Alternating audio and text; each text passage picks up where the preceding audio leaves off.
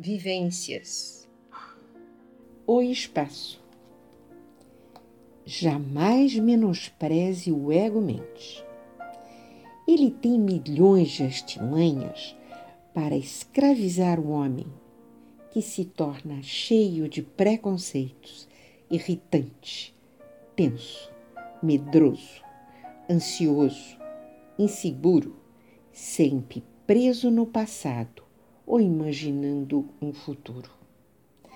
Através da plena atenção, da meditação, para um autoconhecimento, conseguimos dominá-lo, mas é necessário muita disciplina, paciência, determinação, pois ele não quer perder o seu espaço.